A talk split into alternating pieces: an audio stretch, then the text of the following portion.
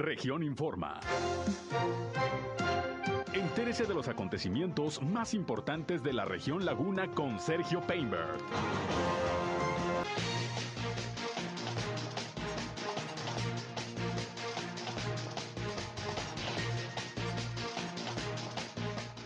Todo listo para el arranque el próximo lunes del proceso de entrega-recepción de la Administración Pública de Torreón.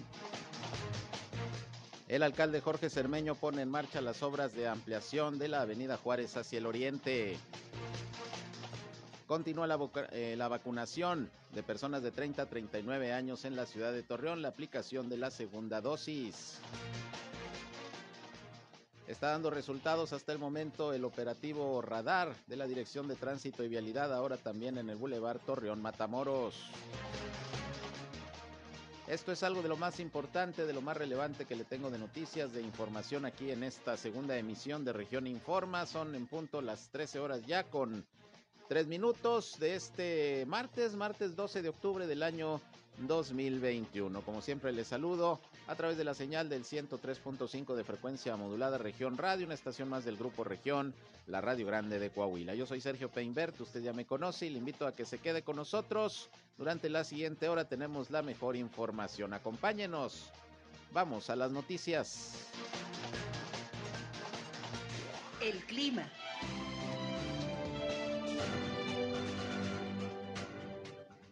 Bueno, hoy el día de hoy amaneciendo con un cielo medio nublado a nublado, eh, un vientecito de 10, 15 kilómetros por hora. Se espera que hoy por la tarde tengamos eh, temperaturas máximas que van a rondar entre los 34 a 36 grados centígrados. Esta nubosidad y el vientecito que se está sintiendo es producto del sistema frontal. El número 3 que ya está pasando por la comarca lagunera, esto nos va a ocasionar que no se incrementen tanto las temperaturas hacia las horas de la tarde y que mañana por la mañana amanezcamos con temperaturas un poquito ya más frescas. El clima.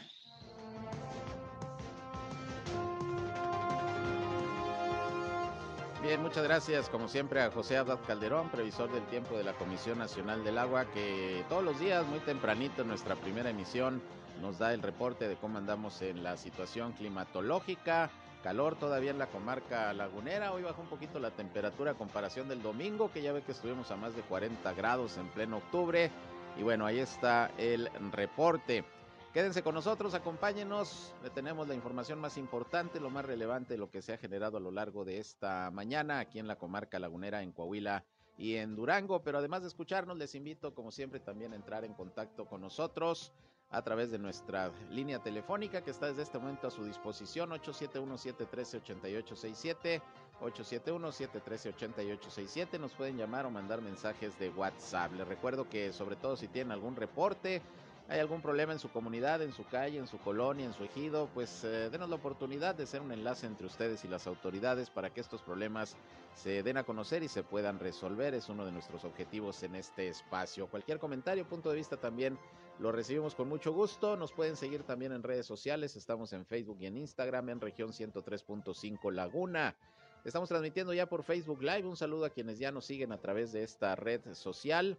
Gracias por acompañarnos en esta vía de comunicación. Y yo estoy en Sergio Peinber Noticias, en Facebook, en Twitter, en YouTube, en Instagram y en sergiopeinber.com, mi portal web de información que les invito a visitar. Por ahí también están nuestros enlaces para que nos escuchen en nuestras transmisiones de radio. Y sin más, vámonos con lo más importante hasta este momento de la información.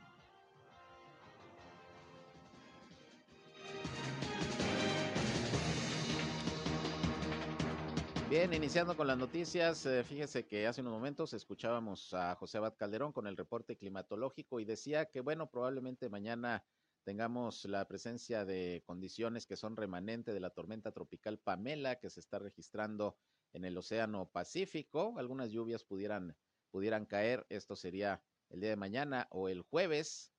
Y bueno, déjeme le comento que tenemos un comunicado de la Subsecretaría de Protección Civil del Estado de Coahuila en donde informa precisamente que la tormenta tropical Pamela en el Océano Pacífico se va a intensificar a huracán categoría 3 durante los próximos días y sus remanentes van a correr sobre todo durante el jueves parte del norte del país. Y bueno, obviamente en Coahuila se esperan algunas condiciones climatológicas de lluvia, de vientos. Eh, de acuerdo a Protección Civil del Estado, Estos remanentes van a interaccionar con un sistema frontal el próximo viernes, ocasionando lluvias muy fuertes a puntuales intensas en Coahuila, así como tornados a torbellinos en Nuevo León y Tamaulipas. En el caso de Coahuila, pues esto sería sobre todo allá en la zona norte, centro norte del estado, no tanto aquí en la comarca lagunera. Para el próximo jueves 14 de octubre se esperan en el estado lluvias fuertes con puntuales eh, vientos. Pudieran ser las lluvias hasta de 75 milímetros y rachas de viento hasta de 70 kilómetros por hora. Ya en estos momentos, pues, eh, el Consejo Estatal de Protección Civil, Protección Civil del Estado y los sistemas municipales, pues están en alerta por cualquier condición que se pueda presentar precisamente por estos remanentes de Pamela, que se va a convertir en huracán y que va a tener algún efecto en el norte del país. Nosotros vamos a estar pendientes, le vamos a estar informando. En el caso de la laguna, ya decía José Abad Calderón, pues es complicado que vaya a haber alguna afectación mayor, pero bueno, estamos de cualquier manera pendientes. Si bien en otras cosas, fíjese que esta mañana platiqué con el alcalde electo de Torreón, Román Alberto Cepeda, porque pues el día de ayer envió a varios de sus representantes que van a conformar parte de su equipo de recepción de la administración municipal a que fueran a notificar a la Contraloría Municipal de Torreón precisamente que ya a partir del 18 de octubre, la próxima semana, pues estarían ya en condiciones las próximas autoridades de comenzar a llevar a cabo el proceso de entrega-recepción. Ayer mismo también a través de un comunicado el Contralor Municipal dijo que están listos para designar a los equipos de entrega-recepción y bueno, comenzar con este proceso a partir del próximo lunes 18 de octubre. Y bueno, el alcalde electo Román Alberto Cepeda, platicamos con él sobre este tema y pues nos habló de lo que espera en torno a este proceso de entrega-recepción y además también pues dice que ya en unos días más falta poco para que empiece a dar a conocer nombres de quienes serán futuros funcionarios en la administración municipal. Escuchemos lo que nos dijo hoy el alcalde. ya un tiempo que es más de la mitad del tiempo en, que, el día que se llevó la elección, del día de la jornada, Sergio, al día de la toma de protesta, que es el primero de enero del 2022, y creo que hay tiempo, pero no hay tiempo que perder tampoco. Y es importante que el número de comisiones que se habrán de designar eh, tengan el tiempo suficiente para ir viendo entrega, recepción a detalle. Hay temas que son muy importantes, como yo lo precisé, como el tema de seguridad, como el tema de servicios públicos, particularmente el tema del agua, entre otros que tienen que ver con urbanismo, obra pública, entre otros, y es importante que tengan el tiempo suficiente.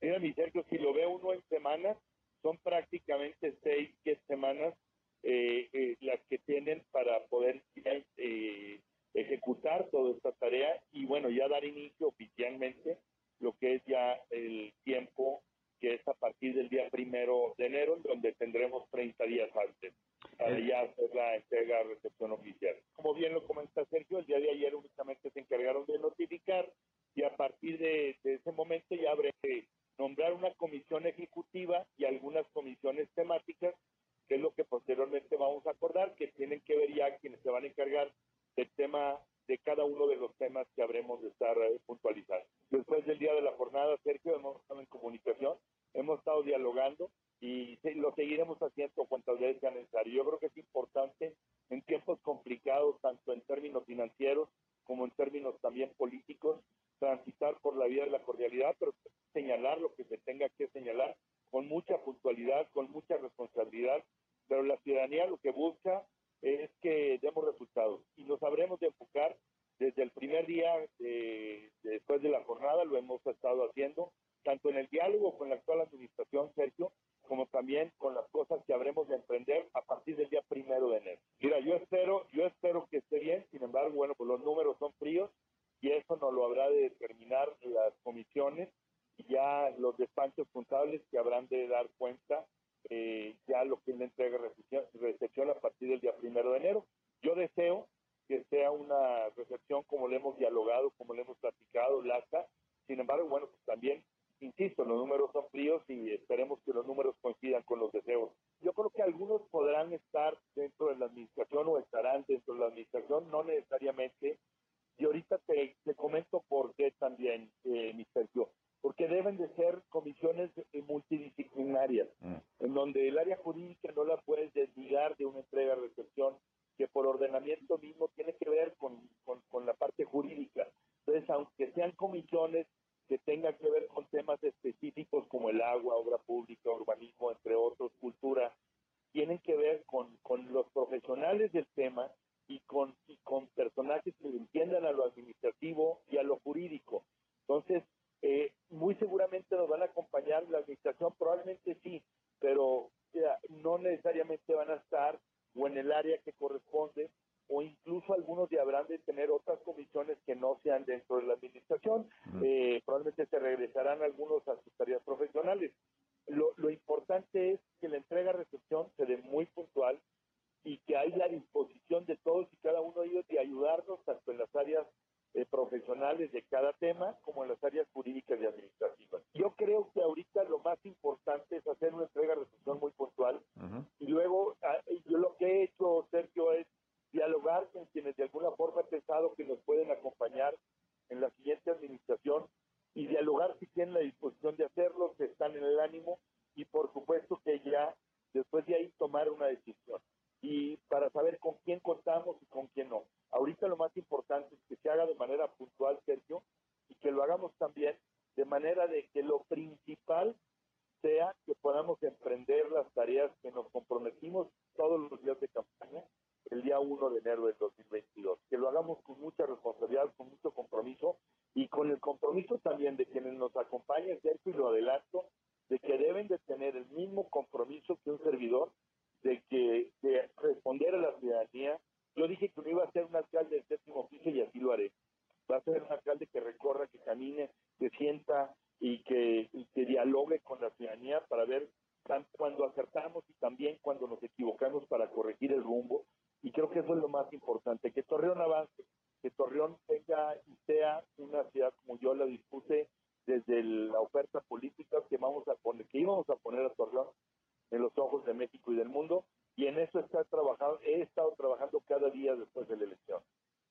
Bien, pues ahí tiene usted, esto es lo que platiqué con Román Alberto Cepeda, alcalde electo de Torreón, esta mañana en nuestra primera emisión.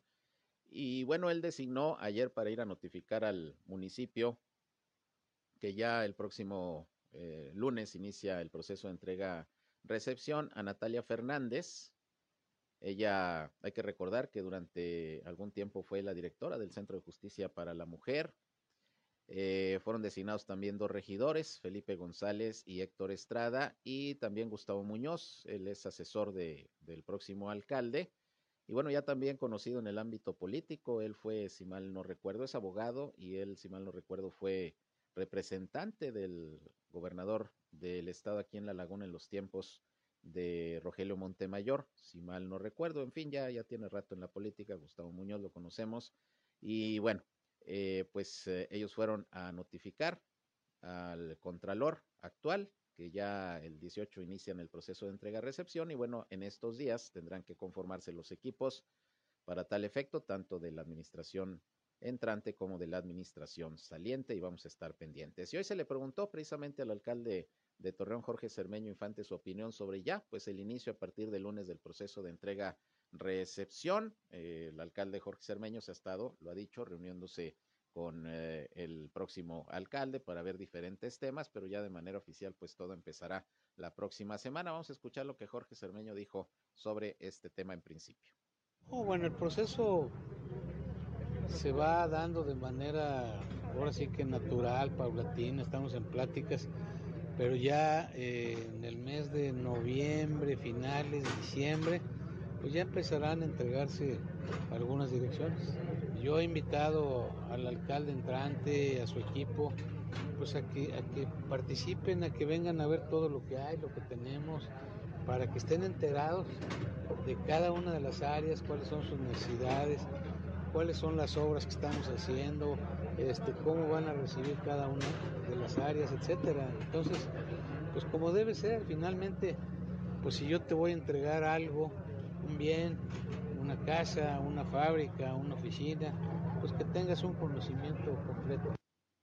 Bien, ahí tiene usted, pues es lo que dijo el alcalde Jorge Cermeño, que pues eh, van a, a, empezar con la administración y como él señala, bueno, se va a buscar que la casa se entregue bien y ordenada. Pero bueno, esto lo comentó el alcalde luego de dar a conocer, pues que ya prácticamente todo está listo para esta obra de ampliación hacia el oriente de la avenida Juárez, que usted recordará, bueno, se compraron dos propiedades por parte de la administración municipal que bloqueaban eh, pues la ruta de la Avenida Juárez hacia el oriente y bueno, ya se adquirieron estos predios, una inversión importante, se van a retirar y bueno, pues hoy de hecho arrancó el alcalde esta obra que será muy importante porque es una vialidad que prácticamente ya llega a Matamoros, esa es la realidad, la Avenida Juárez junto con el Boulevard eh, Revolución y se espera terminar estos trabajos en este mismo año. Vamos a escuchar lo que también Jorge Cermeño, alcalde de Torreón, dijo sobre esta importante obra vial.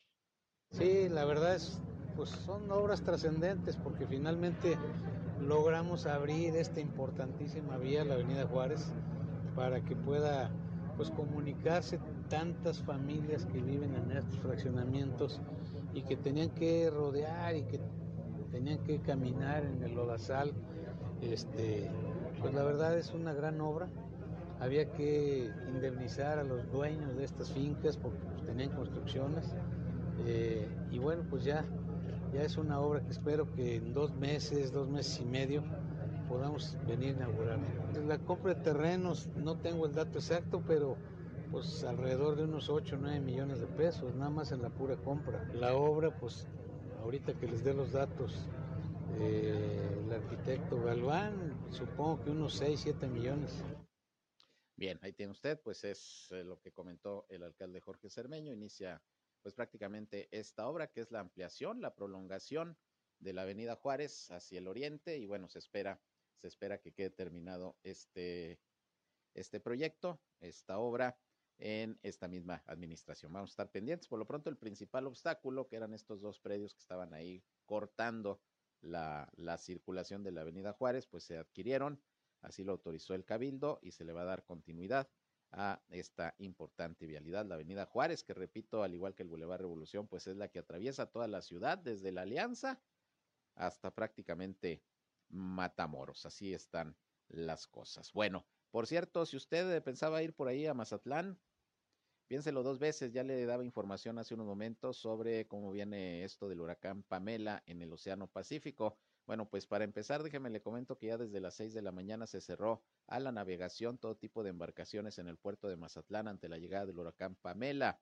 Además, fue considerado como el más peligroso de la temporada según el gobierno municipal y de protección civil allá en Mazatlán.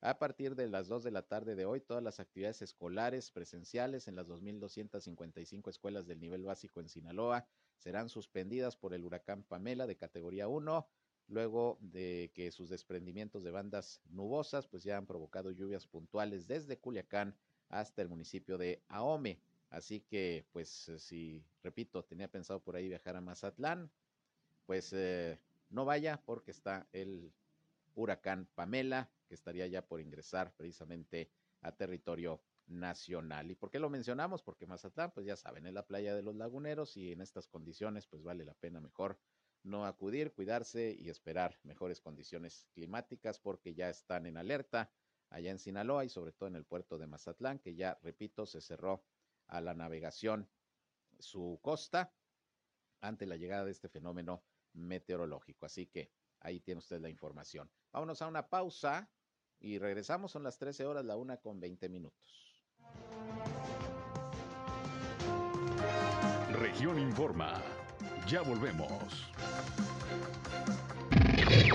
Al aire, región 103.5. Continuamos en región Informa. Bien, regresamos, 13 horas, la una con 24 minutos. Y le agradezco, como siempre, al director de Tránsito y Vialidad de Torreón, Alejandro Gutiérrez Zamudio, que nos conteste el teléfono. Director, buenas tardes. Eh, gusto en saludarle, director. Y bueno, le llamamos porque ya arrancó ayer el operativo especial de vigilancia también ahí en eh, la carretera Torreón Matamoros. ¿Cómo está este operativo? ¿Cómo ha funcionado? Pues eh, de ayer a hoy, ¿qué es lo que, lo que se tiene de tiempo ya con esta medida? Sí, mira, eh, muy bien. hasta el momento llevamos más un incidente ahí en, afuera de la Plaza Yumbo, pero vamos muy bien. Se está trabajando llevamos un solo incidente en casi un mes. Entonces, eh, quiero decir que sí, van, sí están funcionando los, eh, los eh, operativos. ¿También es radar, director? También es radar. Eso es. Entonces ya están en la Torreón San Pedro, la Torreón Matamoros. ¿Qué otras vialidades están considerando que se requiera este operativo? Pues mira, a mí me gustaría eh, a corto plazo irnos al periférico. Ahorita tuvimos un, un accidente de tres trailers, tres camiones grandes. Entonces, este, creo que es el siguiente. Eso es eh, motivo, exceso de velocidad, falta de precaución, ¿qué fue? Pues le sumas un poquito de las dos, exceso de velocidad, claro, y falta de precaución. Claro. ¿Cómo ha visto el Consejo de Vialidad estas medidas que se están adoptando para reducir el número de accidentes, director? Eh, están a favor, eh, todo se consensa con el consejo y todo se consensa con el señor alcalde. ¿Le han hecho alguna petición especial además de estos operativos? Eh, mira, eh, como dices, vamos caminando, no Ujú. corriendo. Eh, acuérdate que todos los operativos que se hacen, la gente pues tiene que acostumbrarse y tiene que digerirlos. Entonces tenemos que irnos paso a paso y ir dando los resultados. Si no, pues imagínate, eh, colapsamos la ciudad, ¿no? Claro, hay suficientes eh, aparatitos de radar para poder ampliar los operativos a otras vialidades. De hecho, ahorita está ya hecho un pedido, de- debe estar por llegarnos ya, eh, tanto aparatos de alcoholemia como de radares de velocidad. Eso es. Si se aprueba la realización de las eh, peregrinaciones, eh, director, a partir del próximo mes, que me parece que sí se van a autorizar, vamos a ver qué dice la autoridad. ¿Está listo el operativo también de vigilancia todos esos días? Sí, la corporación está lista para hacer cualquier trabajo, eh, es gente con mucha experiencia y, y tenemos eh, pues que, que- que hacerlo, ¿verdad? Hemos tenido carga especial porque estuvo la feria, hay fútbol, hay eventos, hay bailes, escuelas que acaban de entrar, pero en la vacunación también que nos Ujú. quita mucho personal, pero estamos dando, vamos a decir, se dice vulgarmente, el ancho. Eso es. eh, para lo que será eh, el cierre de administración, ahora que se anuncia el proceso de entrega-recepción, director, ¿ya están listos en tránsito? Eh, podemos entregar hoy mismo si es necesario. Eh, llevamos todo en forma correcta. Tenemos eh, vehículos un 97%, 98% en funcionamiento, igual las motocicletas. Tenemos todo, todo, todo. Se van a entregar uniformes nuevos en no más de 15 días. Todo está en orden. Todo está en orden. Ahorita podemos entregar hoy mismo. Eso es. eh, ¿Qué le recomendaría al próximo director o directora, no sé, de, de tránsito? ¿Dar seguimiento a lo hecho hasta el momento? Eh, ¿Qué falta por hacer, director? Eh, ¿Qué pasa por hacer? Faltan por hacer muchas cosas, muchas, muchas cosas. Lo único que sí, yo considero que pues se le dé continuidad a lo que está hecho porque pues ha dado resultados. ¿sí? Eso es, pues vamos a estar pendientes, eh, eh, como siempre, le agradezco que nos conteste la llamada y ojalá que también ahí en el Torreón Matamoros, pues este operativo radar funcione y bajen los accidentes, como ha ocurrido en el Torreón San Pedro, ¿verdad? Así es, así es, eso. Muy bien, le agradezco, director, como siempre. A tus órdenes. Gracias, buenas tardes. Hasta luego. Bien, es el director de Tránsito y Vialidad aquí en la ciudad de Torreón. Pues ahí tiene usted el operativo también de radar, ahí en el Torreón Matamoros.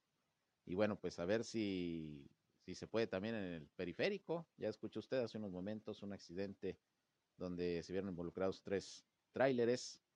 Y bueno, ya tendremos información puntual, pero por lo pronto, pues hay que manejar con precaución. Es la recomendación que día con día se hace precisamente eh, por parte de las autoridades a todos quienes pues manejan un vehículo. Hay que respetar la reglamentación en materia de tránsito, no manejar bajo los influjos del alcohol, bájele a la velocidad de veras en Torreón.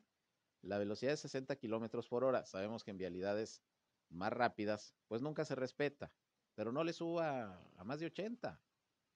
Hemos visto en estos bulevares y en estas vías rápidas personas que van a más de 100 kilómetros, 120 kilómetros por hora. No se puede. Al final son vialidades internas de la ciudad y, y eso es lo que provoca accidentes. Entonces, pues hay que tener mucho cuidado, mucha precaución. Por lo pronto, pues ahí ya también el operativo radar en la Torreón San Pedro para que lo tome en consideración.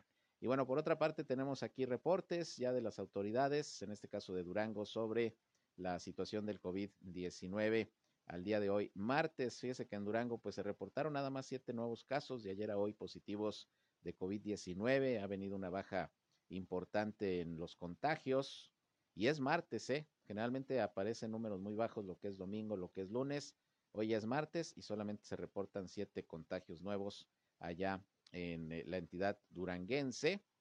Ya con estas cifras está llegando el estado a 47.156 casos confirmados de virus SARS-CoV-2, de COVID-19 desde el inicio de la administración, mientras que el número de decesos, que no se reportan el día de hoy afortunadamente, es de 2.906. Durango se encuentra en semáforo epidemiológico, usted sabe ya en color verde. Y bueno, estamos a la espera de... No, ya lo tengo aquí, ya tengo aquí el reporte también de Coahuila sobre la situación del COVID-19 al día de hoy. Aquí sí subieron bastante los casos, ya le digo a usted que generalmente el martes se eleva eh, el número de, contagios que se informan porque durante el fin de semana y el lunes eh, pues hay retrasos en los registros de los contagios, por eso aparecen números bajos. Hoy se reportan, eran menos de 100 el día de ayer los que se reportaron en, en Coahuila y hoy ya se indica que son 290 nuevos casos, además de 18 defunciones. Ayer solamente se notificaron dos. Las defunciones ocurrieron en Acuña, en Cuatro Ciénegas, en Frontera, en Monclova, en Musquis, en Parras de la Fuente, en Piedras Negras, en Sabinas, en Saltillo y también aquí en la ciudad de Torreón. Y mire, están muriendo personas de muy escasa edad. Ayer le reporté el fallecimiento de un, un menor, de un niño de un año de edad, fíjese usted, nada más. Bueno, pues en los datos de hoy, por ejemplo, viene también un niño de 12 años en Saltillo que falleció por COVID-19. Aquí en Torreón falleció una mujer de 32 años.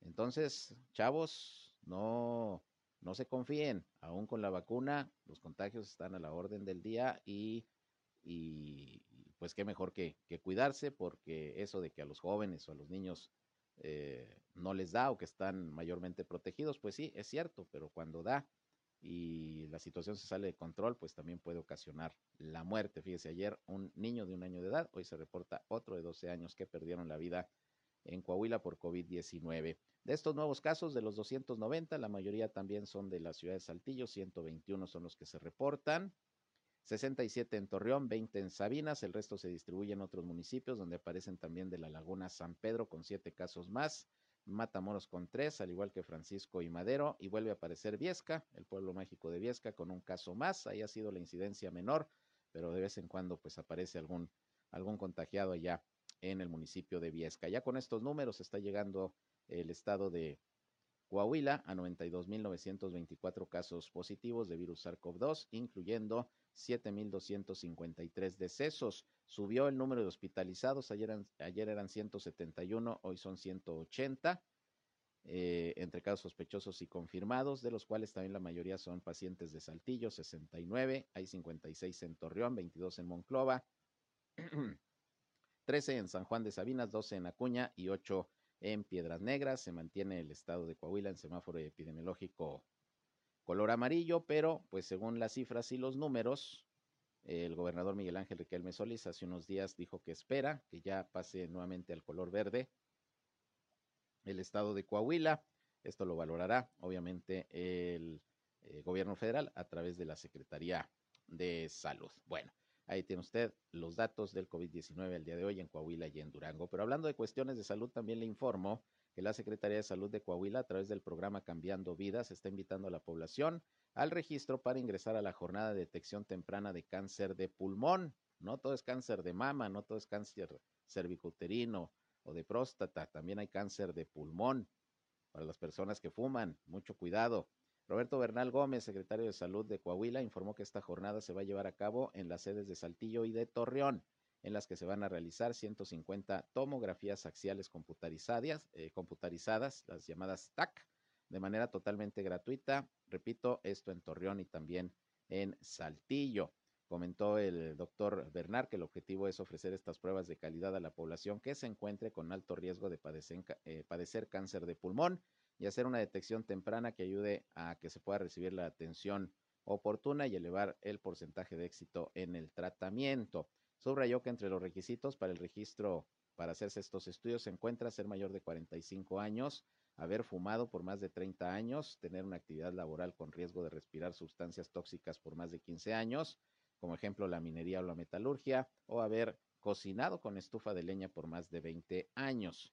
Son eh, población de alto riesgo y son los requisitos pues para que les puedan hacer estos estudios de detección de cáncer de pulmón eh, de manera totalmente gratuita. Es la invitación que está haciendo el sector salud aquí en el estado de Coahuila para que no lo echen saco roto. Si usted fuma mucho o está en algún eh, trabajo que, le represente respirar ciertas sustancias, bueno, pues no está de más hacerse las pruebas y pues en ese sentido eh, detectar oportunamente cualquier situación de cáncer de pulmón. Por otra parte, continúa llevándose a cabo hasta el momento sin novedad y sin problema la vacunación de adultos de 30 a 39 años de edad aquí en la ciudad de Torreón. Es la aplicación de la segunda dosis de AstraZeneca. Y le recuerdo que son cuatro las sedes que se habilitaron precisamente para tal efecto. Es la preparatoria Venustiano Carranza, allá al suroriente de la ciudad de Torreón, el Centro Comunitario Peñoles, el Bosque Urbano y el Hospital General, a donde usted puede acudir ya sea en vehículo o a pie. Ahí están las dos modalidades. La Oficina del Bienestar en la comarca lagunera informó que no se han reportado incidentes mayores en estas sedes. Eh, luego de que ayer inició este proceso de vacunación. Hoy arrancó a las 8 de la mañana y bueno, están de 8 de la mañana a 2 de la tarde. Eh, ayer eh, correspondió acudir a vacunarse a las personas con apellido que inicia, el apellido paterno de la A a la D, ABCD. Para este martes tienen que estar asistiendo los de la E, F y G.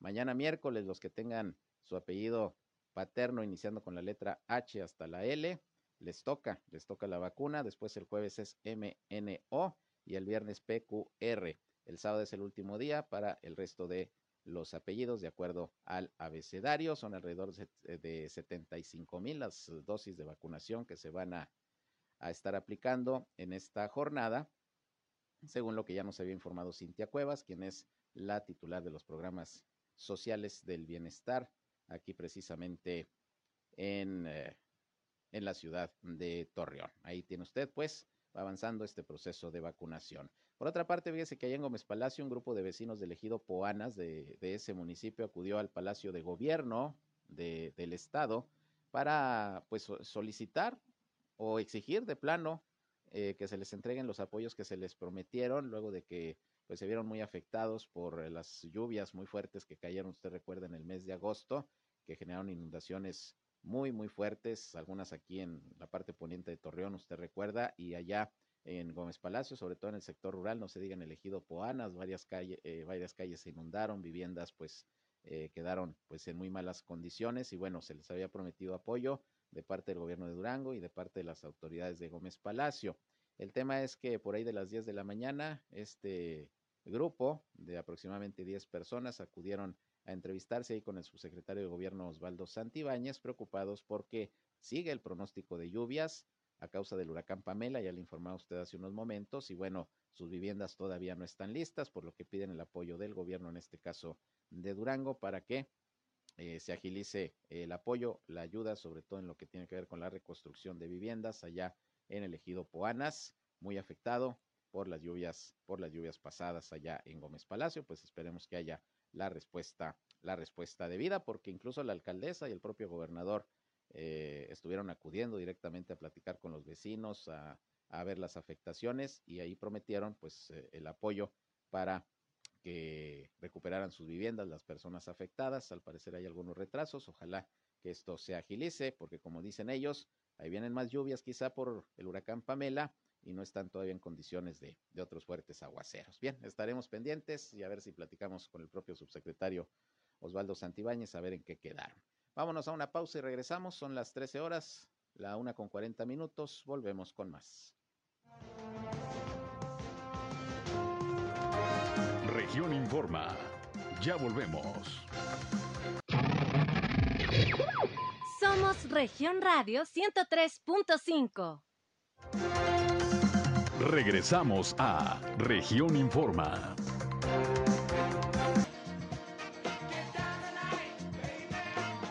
Se instaló, hablando del tema del huracán Pamela, se instaló el eh, Consejo de Protección Civil Municipal. A ver si me puedo comunicar en unos momentos con eh, en Gómez Palacio. Por ejemplo, ayer, ayer 11 de octubre, en un domicilio ubicado sobre la calle Abetos del fraccionamiento Urbi Villa del Cedro, en Gómez Palacio, también se encontró a otra persona, un hombre de 37 años de edad que se ahorcó en la ventana del baño de su casa y fue descubierto por su pareja sentimental.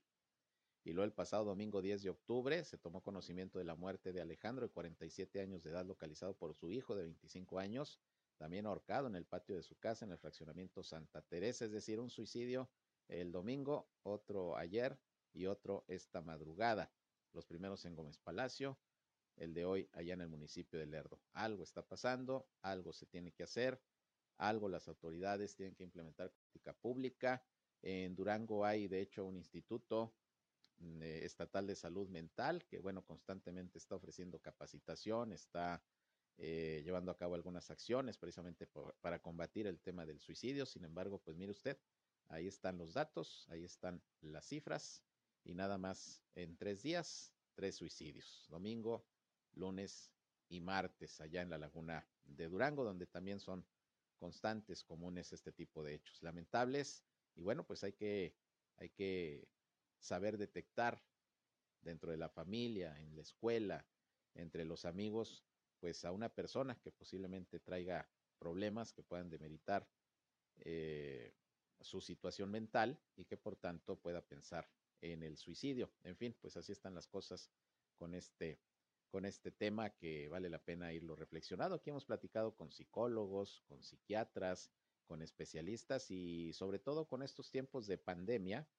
y el confinamiento, en donde muchos problemas familiares han surgido, bueno, pues eh, resulta que, hay personas que atentan contra su vida y estamos hablando de personas jóvenes, porque precisamente, eh, como le comento, eh, estas personas que se quitaron la vida, pues están entre los 30 y los 50 años, prácticamente jóvenes, y en muchos de los casos, los problemas de depresión tienen que ver con la cuestión sentimental, cuestiones de pareja, o cuestiones de trabajo y económicas. Entonces, pues sí, lamentable, pero así están las cosas, hay que tomar en cuenta este, este problema.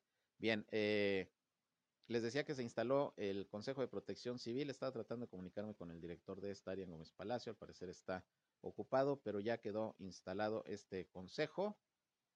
Eh, estuvo ahí presidiendo el acto el, la alcaldesa Marina Vitela y bueno, pues eh, la idea es que todas las dependencias del municipio, en coordinación con las estatales y las federales también, pues estén muy atentas a lo que pueda pasar con eh, posible contingencia que se pueda presentar por el huracán, el huracán Pamela. Déjele comento que ante el pronóstico de lluvias, producto del paso de este huracán en la región lagunera, se instaló este Consejo Municipal de Protección Civil de Gómez Palacio. José Miguel Martínez Mejía, titular de Protección eh, Civil, explicó que el impacto que se tendrá en el municipio no será muy fuerte, ya que se espera una captación de entre 10 y 20 milímetros de agua de lluvia, que está ubicado en la colonia El Campanario. Martínez Mejía explicó que se dará especial atención a la zona urbana como al área de Poanas, al ejido Poanas, que la vez pasada con las temperaturas. Y bueno, pues lo bueno es que las presas se están recuperando, hay mejores niveles que el año pasado, sin embargo, pues sí le ha pegado el calor y la sequía al sector ganadero. Quiero recordar que de hecho en Durango, eh, el gobernador José Rosa Saizpuro eh, solicitó la declaratoria de emergencia por la sequía en la entidad. ¿Y sabe qué le contestaron? Según lo que nos dijo el secretario de gobierno Héctor Flores en su momento, que pues hasta que pase la temporada de lluvias se podía hacer algo, que si no llovía, pasando la temporada, pues ya podría haber algunos apoyos del gobierno federal para, para el sector ganadero principalmente, el sector agrícola. Fíjese usted, Afortunadamente ha caído algo de lluvia, pero el daño ya está hecho y para que se recuperen de esta larga temporada de calor que han tenido los eh, productores agrícolas y ganaderos, en este caso en, Durango, que es donde se solicitó la declaratoria de emergencia, pues eh, sí está complicada la situación. También, de hecho, en Coahuila ha habido sequía, así nos lo ha informado el eh, secretario de Desarrollo Rural. Ha habido municipios muy complicados con el tema de la falta de agua, la falta de lluvias, pero bueno, la situación en Durango sí se, se ha complicado bastante y aunque se solicitó la declaratoria de emergencia, pues, pues nada de nada, porque pues hasta que pase la temporada de lluvias, en la cual todavía estamos. Lo que sí es cierto es que se ha recuperado el nivel de las presas. No ha habido muchas aportaciones de agua